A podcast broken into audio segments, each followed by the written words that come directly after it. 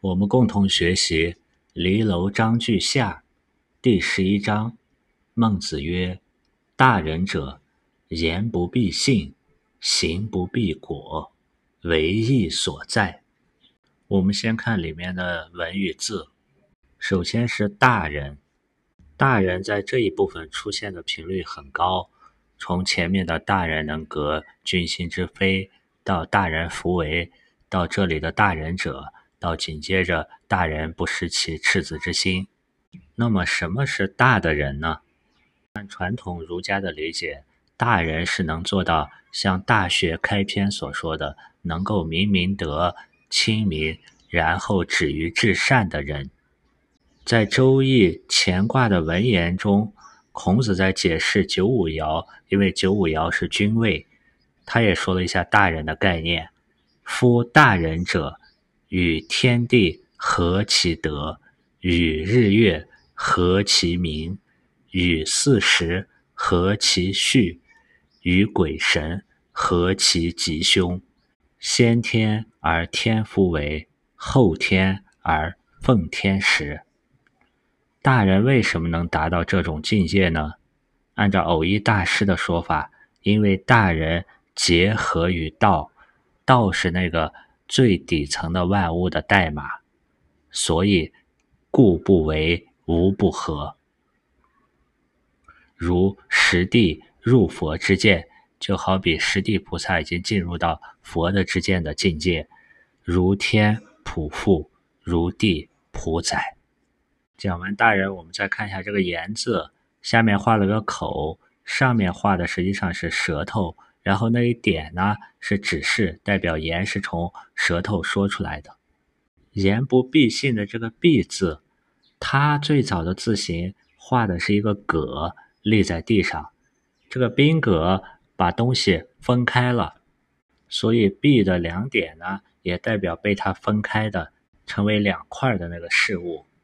这个立在地上的宾格也像一个戒桩一样，它代表一种确定不移的。后来引申为一定。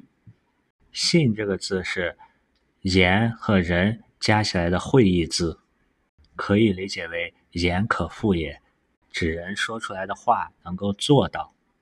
儒家也把仁义礼智信这五条称为五伦，五种基本的伦常。为义所在的这个为，我们看它是个竖心旁的为，代表思维思索。右边这个“追”字呢，它代表人的思维思索像这个鸟的鸟头一样，集中于一点，朝着一个固定的方向。唯一为精，志心一处。唯一所在的这个“义”画的上面是个羊，下面是用宾格，合乎礼义的去分割。所以“义者宜也”，义的所作所为要适宜。所这个字呢，我们说过，它是伐木人临时的小屋，这里可以理解为一种变动的、动态的。在这个字呢，它的左上方画的是个幼苗，右下方的土表示在地上，合起来表示草木出生在那个地方。这里唯义所在可以理解为合乎道义。在前面的第九、第十章中，孟子说：“言人之不善，要像孔子一样。”不为以圣者，紧接着在第十一章又说了大人者，我们可以一方面理解为他认为仲尼就是这样的大人者，也可以理解为他强调的还是这个发心，这个初心要像大人者一样为义所在。因为在我们的普遍伦常中，《弟子规》中有一句话：“道人善，即是善。”当我们要言人之不善的时候呢？要非常谨慎，所以这里特地指出了两个条件：一个是大人者，一个是心里要唯义所在。但我们常常忽视了这两点，而误解认为孟子说过“言不必信，行不必果”，甚至进一步说，在《论语》中，孔子也说过“言必信，行必果”，是坑坑然小人哉。结合上下文，我们就发现这是一种断章取义。孟子是说，只有大仁者，并且内心唯义所在，才能够发挥言不必信、行不必果的这种权变。就像佛菩萨随顺教化众生。前面也说过，大人的境界，我们大部分普通人离他还很远。如果过度的使用这种权变，损伤了自己的心性，是一个很危险的事情。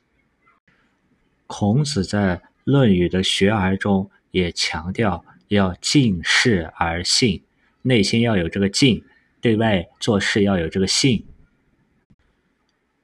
至于刚才引用到《论语·子路篇》中“言必信，行必果，坑坑然小人哉”，结合前后，它是在与子贡讨论事的标准的时候来说，有一类的人他顽固不化，难以改变，这么一种不知道变通全变的情况的时候说的话，他并不是要我们一般人大众都要去这样做。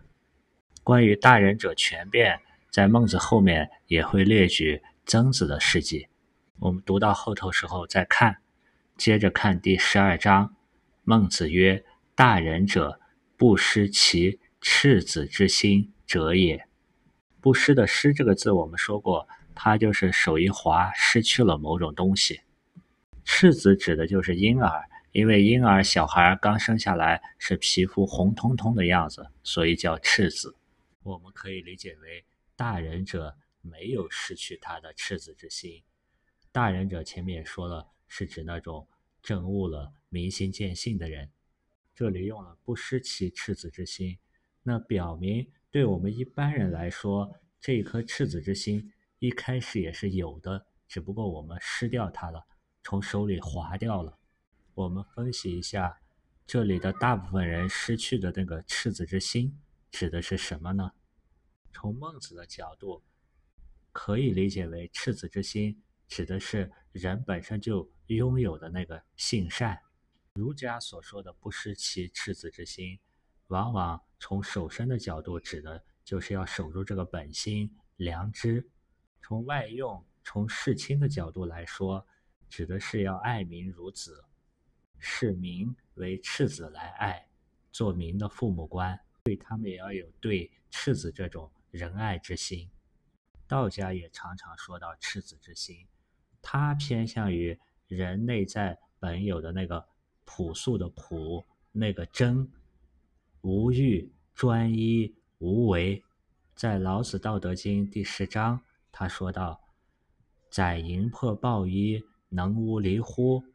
专气之柔或者团气之柔，能婴儿乎？”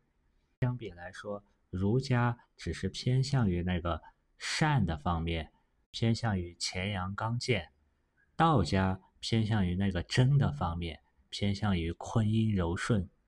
他们指的都是一个本体，是从两个不同的功用、不同的特质方面来描述的。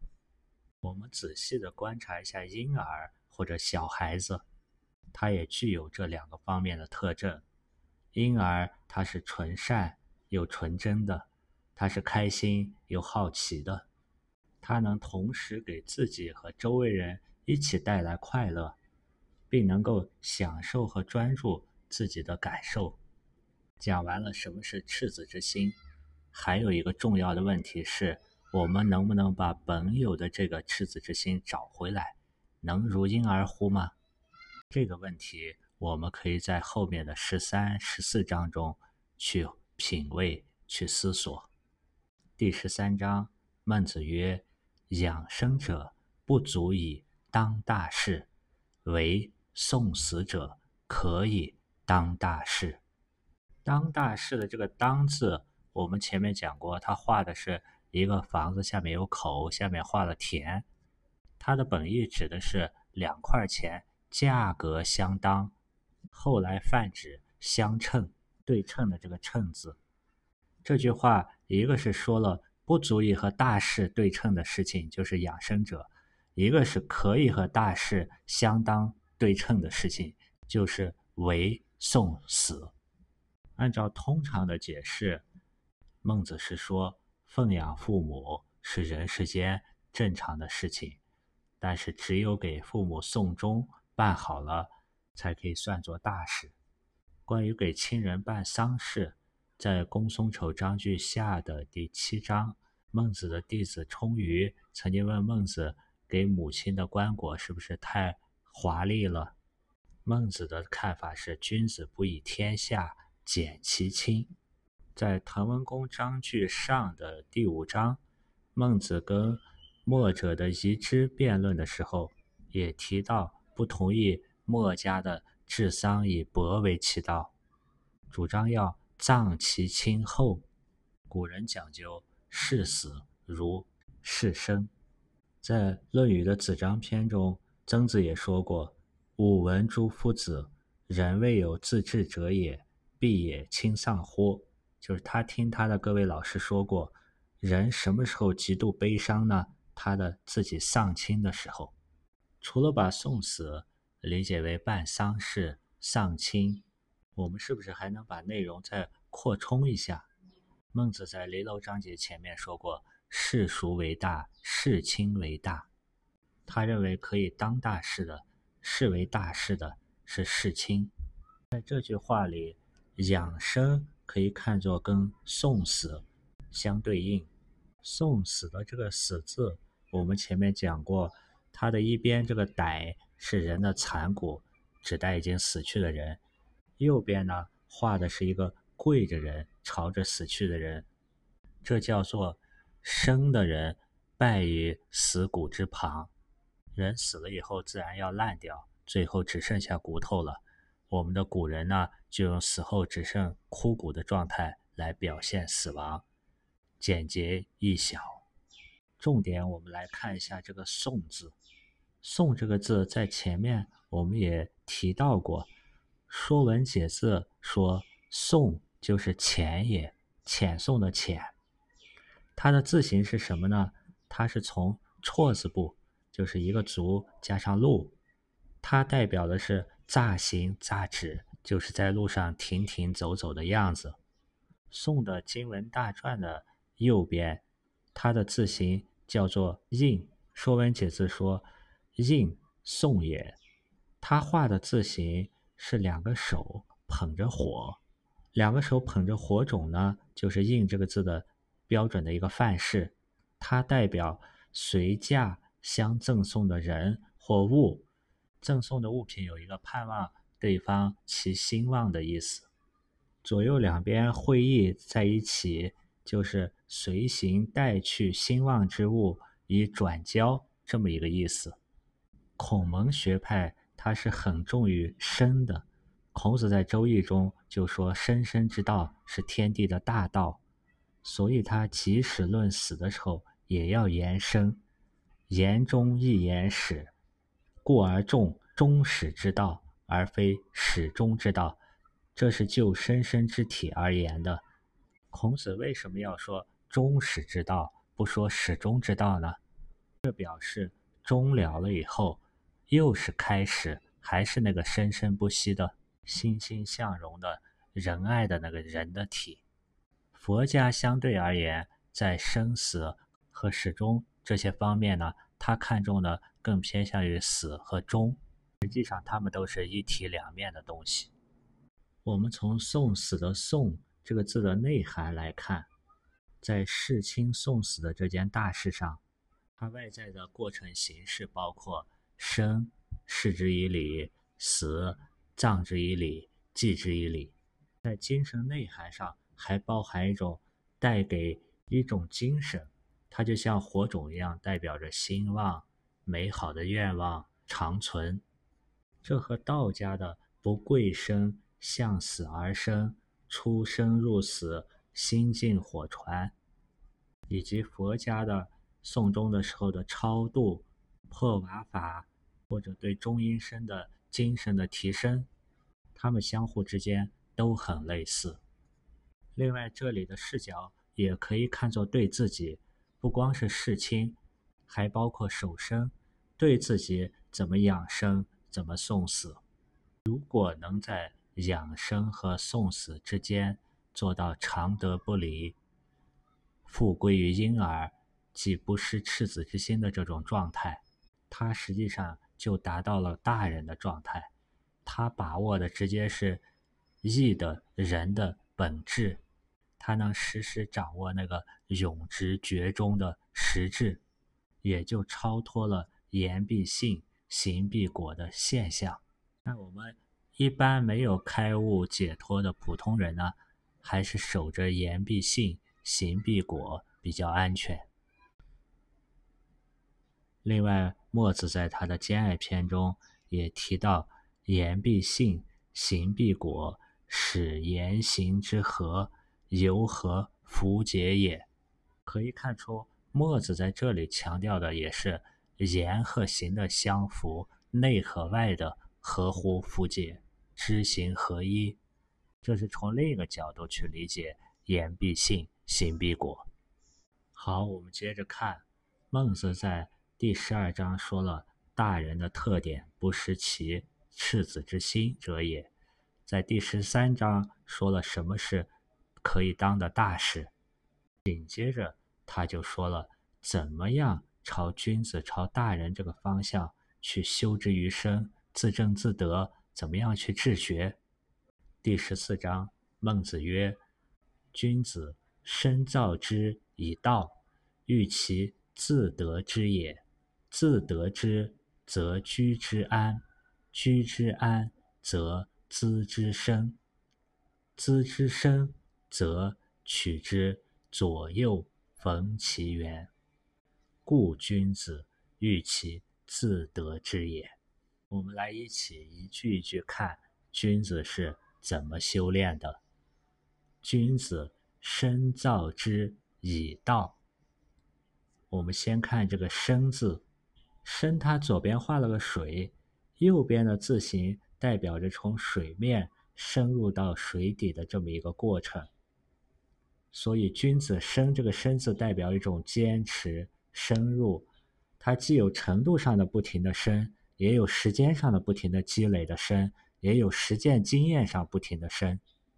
我们再看“造”这个字，它代表钻研、践行所告。“造”这个字。它是个错字部加告，错字部呢，它有角有路，代表了一种实践践行。践行什么呢？践行这个告，告诉的告这个字，我们在前面孟子告齐宣王的时候说过，它既代表着牛头上绑着木头对你的一种提示，也可以把自己想象成那个牛头上绑着木头对别人的一种提示。这也是从学。觉这个维度和习实践这个维度，去干什么呢？去知以道。知这个字我们讲过是离此前往。以道这两个字，我们如果把以理解成一个人拿着农具干活，借用道这种工具，可以理解为君子去深造道的种种方法功用。如果把以这个字理解成快乐的跳舞舞蹈。道就可以理解为一种终极的目标，我们不停的快乐的去深造，以道去追求它，以它为目标方向。这里把道既可以看作方法，也可以看作内容目标。当然，这只是我个人的认知，不是标准答案。大家最好有自己的体悟，就像《论语·序而》孔子所说的那样，能够默而知之。能够自己在内心去记忆体悟，这也是能欲其自得之也的方法。自得才是真德，就像老子所说的：“修之于身，其德乃真。”这种自得之，我们不光要得之于那个知识，或者外在的养生的、身体言行的这些外在的东西，还要得到那个德，道德的德。因为我们前面说过，道德的那个“德”字跟双人旁的那个“得到”的“得”，它也是通的。我们还要从心里面得到那个本质，所以说叫自得。前面我们说过，自、无、我、于这几个代表我的含义中，自它更倾向于本我本体。从这个角度，自得之也有把那个本有的我失去的心。失去的赤子之心找回来的意味。如果能这样自得之，发现自己本有的那个善性、善根，就能居之安，居之安然，守而不失。这也是古之学者为己，先从明了自身的这个明德开始，不要道在耳而求之于远。这样居之安以后，则资之生。我们这里先看一下“资”这个字的字形，上面是个次，次它画的左边是个二，表示是第二等的不足的；右边画的是一个人，人有所不足，就代表不前不精，你不前进就无法精进。四书里面“其次智取，造次必如是”，这是次一等这个意思。它下面加上一个被以后呢？名词性的功用就变成“货也”，货物的“货”，它代表的是货物这样一种财产。“货”上面一个“画”，下面一个“贝”，代表是能够交换的。同样，字还有其他的功用，比如说动词性的功用，就可以理解为积累。资取也，去取得，也可以理解为人之所及也，人所依靠的东西。里“资之生”可以理解为。当自得之以后，居之安了，还要继续的资之身，就好比是物后还要起修，否则就会引起退转，那只是一时的自得之。这种所及、所依靠、所积累、所取得、所转化的足够深以后，则取之，左右逢其源。取这个字前面讲过，是用手抓住敌人的耳朵。逢其源的逢字呢，它是脚走在路上碰见，这里这个源通源头的源。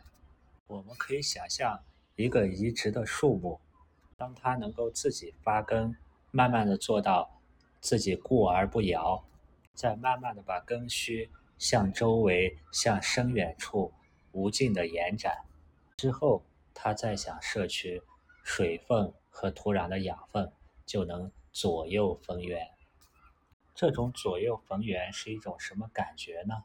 可以把它理解为一种融会贯通、归通了意之后从心所欲不逾矩的状态，一种把握住本质的道以后很自在的状况。也可以理解为一种自由，就像一滴水回到了大海，也像我们掌握了古文的阅读技巧。摆脱自己认知的局限以后，再去阅读四书五经的感觉，那时候的经典就像大海一样，你可以自由的翱翔。故君子欲其自得之也。这里的自得之，它又包括身，又包括心。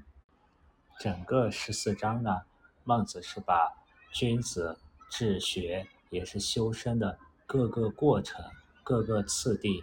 给我们梳理了一番，也希望大家能够次第花开，修成正果。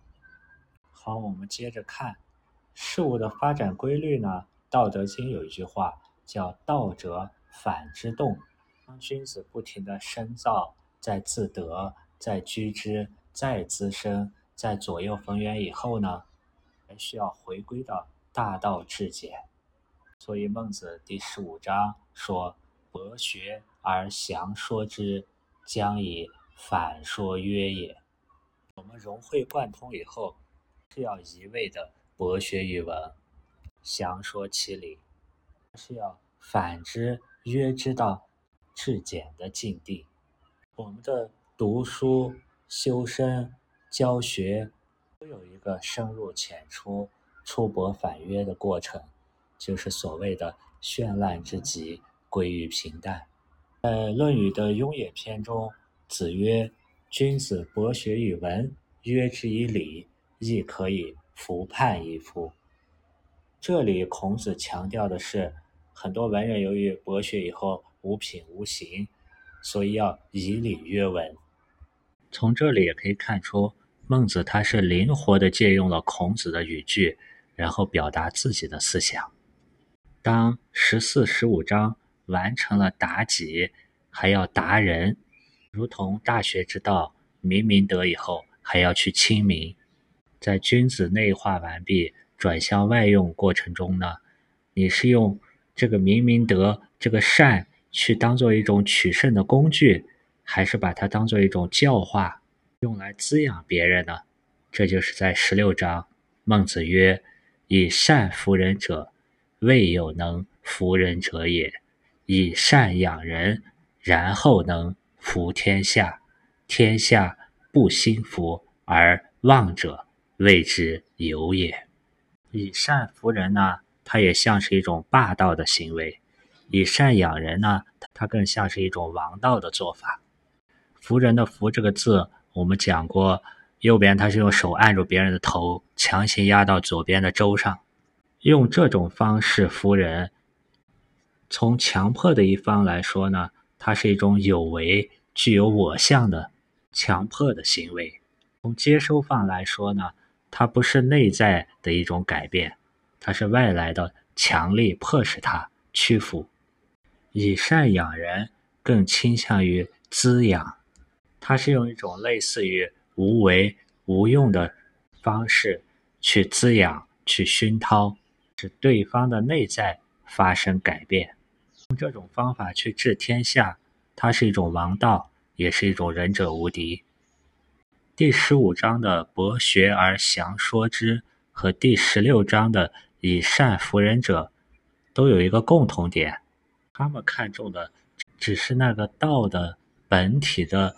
博学而详说之的功用，或者是以善服人的效果，如果偏离本体，就不能若合符节，其魁也。失去了那个全体大用，失去了本体，失去了自身内在，就如同孔子所说的乡愿，和第十七章所说的避贤者。第十七章，孟子曰：“言无实不详。”不祥之实，不贤者当之。我们先看“言无实”的“无”字，我们讲过，他是一个人手拿着两个花，空无。这里可以理解为空无。实字是东西充满了房间。祥这个字呢，它代表是一种征兆。这里可以理解为不祥就是不善不好。避贤者的“避”字呢，我们先看下半部分。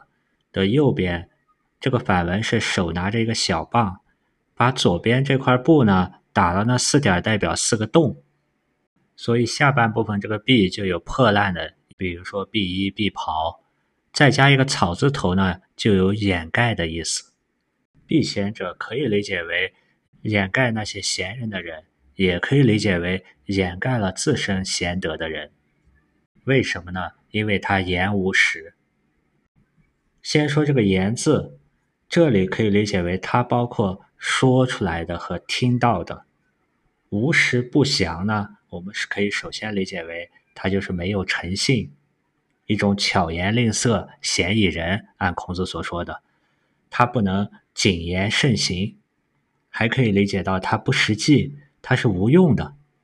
按佛家的理解呢，佛家把恶言归成四类：妄语、两舌。恶口、绮语，就是妄说的话、挑拨的话，说出来的恶言恶语。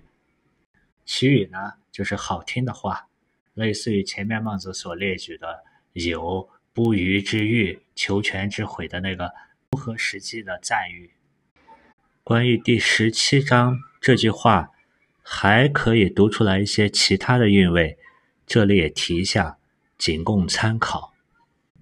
对言无实不详，你可以理解为天下的这些言无有实不详者，也可以理解为言语无所谓详或者不详，为避贤为不时之详，这就是把后面的不祥之时避贤者当之连起来理解。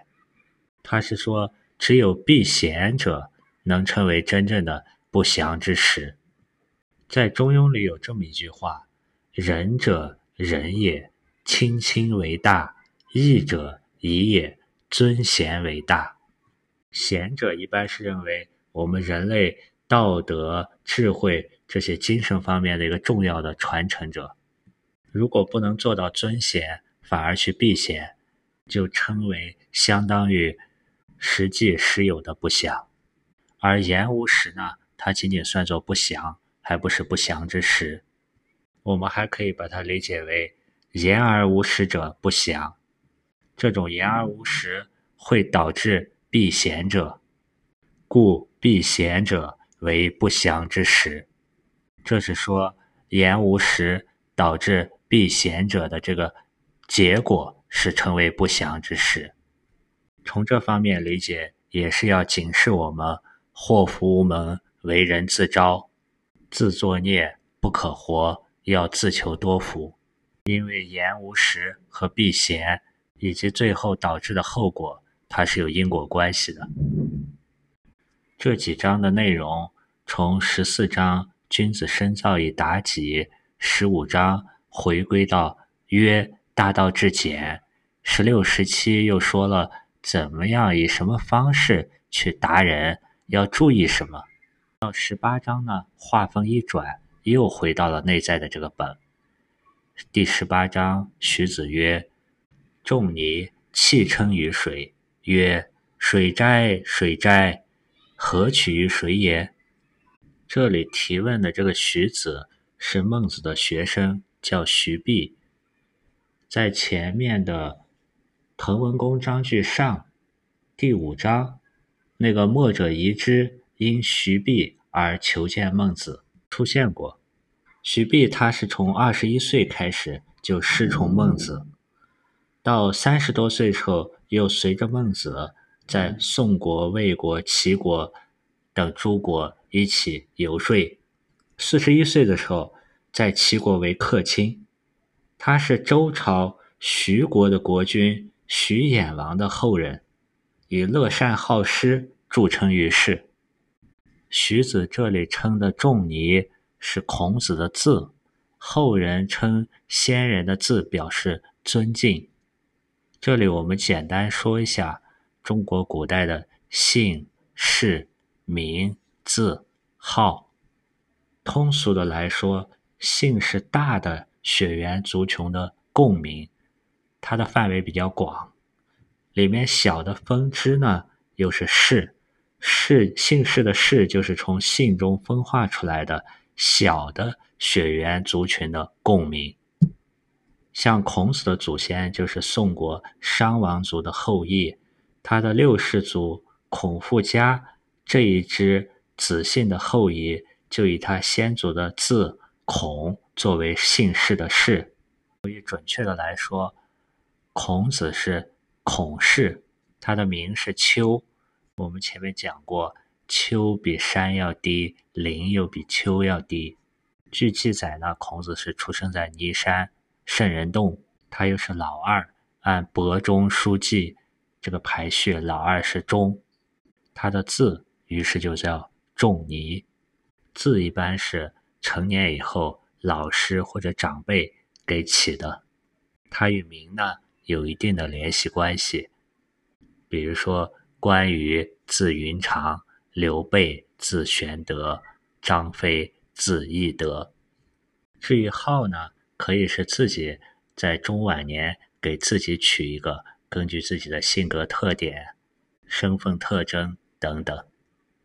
我们再看仲尼气称于水的这个“气”字，如果他念气的时候，可以理解为多次、数次。它还有一个读音叫做“急”，比如说有个词叫“急待解决”。当念“急”的时候，表示急迫、赶快。从字形上来看。我们前面讲那个极点的“极”的时候讲过，极点的“极”的右半部分就是这个“极”字，它中间这个“了”像一个人的形状，右边这个“右”表示手拿着棒子，左边是口，表示说话，可以把它理解为外界对他的一种胁迫。当把它理解为本人的手有所行、口有所谋的时候呢，就是一种不失时机的急迫的意思。称于水。这里可以理解为称赞于水，赞许于水。孔子对水的这个赞美之词，说“水哉，水哉”，他到底是赞美水什么呢？何取于水也？孟子曰：“源泉滚滚，不舍昼夜，盈科而后进，放乎四海。有本者如是，是之取耳。孔子到底说过哪些与水有关的话呢？比较有名的是《论语》的子罕篇中，子在川上曰：“逝者如斯夫，不舍昼夜。”从孟子这里解答他的弟子的疑问的时候，引用了“不舍昼夜”，也可以看出来，主要指的应该就是孔子说的这句话。那么这句话到底是什么意思呢？实际上，不同的心态可以读取出不同的意思。假如你把它理解为孔子在川上感慨，逝去的水就像流逝的人物和时间那样。一去不复返，不可挽留，这是一种解读。你也可以把它解读为孔子在赞美水的这种精神。它奔流如丝，不舍昼夜，就像天行健，君子以自强不息一样，奔流到海，不可抑制。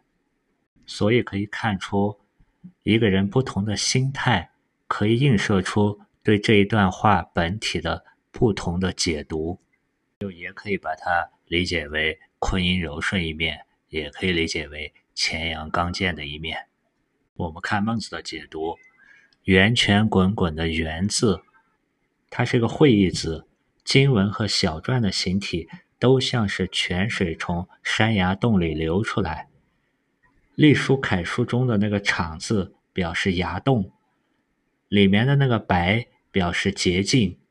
从小表示水流很细，合起来表示崖洞中流出洁净的细流。它的本意是水源、源泉。这里也可以把这个“源”通作那个三点水源头的“源”字。这种洁白细小的泉水，或者是源头的泉水，从山崖上流出，也类似于《周易》第四卦蒙卦“山下有泉”的景象。源泉滚滚的“滚滚”这两个字，你可以把它理解为滚滚奔流，也可以理解为源头那个混沌、没有具体形态的样子。因为本体常常是呼吸恍兮，无法去用言语形容的。源泉的这个体又加上了一个时间的因素，不舍昼夜，不放弃每一寸光阴，昼夜不停。盈科的盈指的是盈满，科是指的坑洼。盈这个字画的也是充满容器的样子。科它最早指的是量米的小斗，盈科就是充满那些小的坎、小的坑。这里也有坎卦的君子战胜这些艰难险阻的意味。这里盈科而后进，用了个后字，就排了一个顺序。先迎科，后进。为什么呢？孔学他认为，儒家的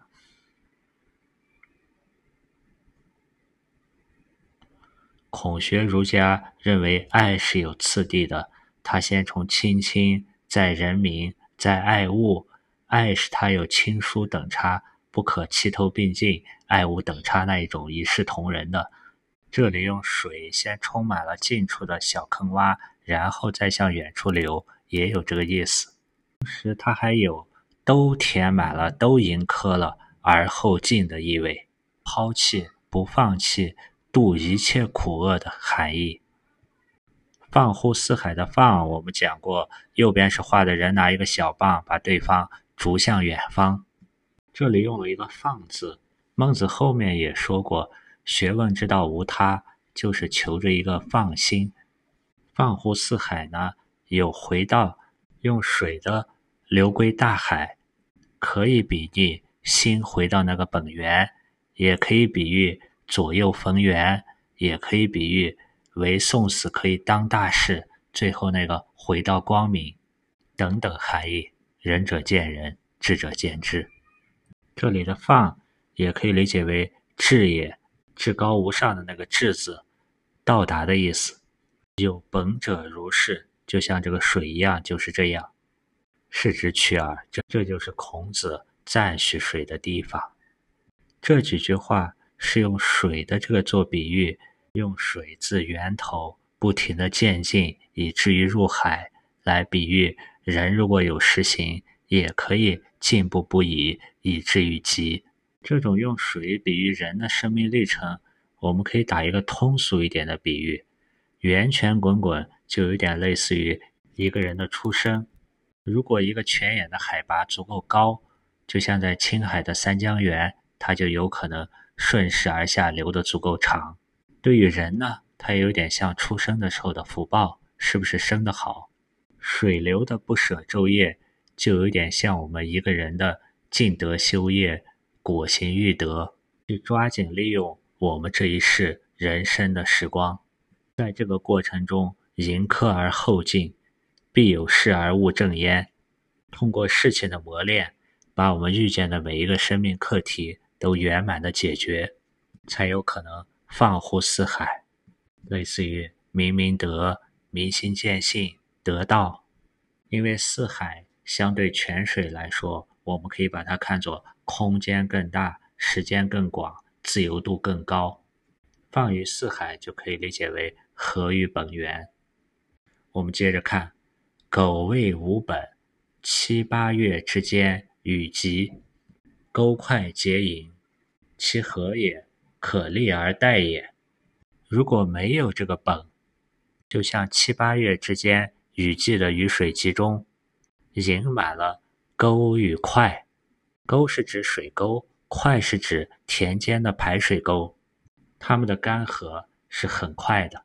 这个道理也很明显，因为这些沟壑的雨水，它没有源泉的不舍昼夜的滚滚的注入，所以很快会干。关于这个，宋代的朱熹在他的《观书有感》写道：“半亩方池一鉴开，天光云影共徘徊。问渠哪得清如许？为有源头活水来。”说的也是这个意思。其实不光我们所说的无源之水、无本之木是这种情况，我们的精神也是如此。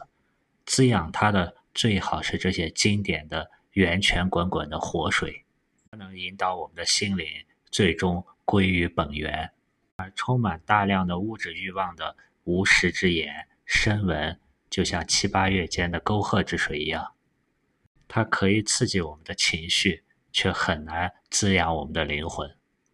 因此，孟子最后也说：“故声闻过情，君子耻之。”声音的“声”这个字，我们前面讲到声。音和乐的时候讲过，它可以是人受到外物的感染，不知不觉发出的一种声音，也可以指外界的声音。声它是偏向于连续的、不间断的；音是偏向于间断的，比如说水声、风声。同样，闻这个字可以是我们坐在那耳朵里听到的，也可以形容别人听到我们的名声、我们的声望。这里声闻过情的这个“过”字，我们看一下它的功用。如果把它当成名词性的，它指的是一种无心之错；如果把它当做动词性的，它有超过的意思，也有经过的意思。比如说说大禹治水，三过家门而不入。如果把它当做形容词性的功用，它有过分的意思。结合前面呢，声闻过情可以理解为无本。但是却有声闻的情况，也可以理解为过分的去追求名声，去宣传无实之言，这种做法是君子耻之的。这一段呢，因为是徐子发问，孟子最后这一句呢，也可以看作是专门针对徐子所说的。因为徐子家世显赫，又乐善好施，孟子在此也告诫他不要声闻过情。当然。这些看法仅供参考，本者到底如是怎样的呢？需要你去在原文中参想。好了，希望我们每个人都不要至于声闻而不能精进，就像七八月雨水积在沟壑中那样。我们要回到经典，在经典中去体会这个源泉滚滚，这个本源。今天的内容就是这样。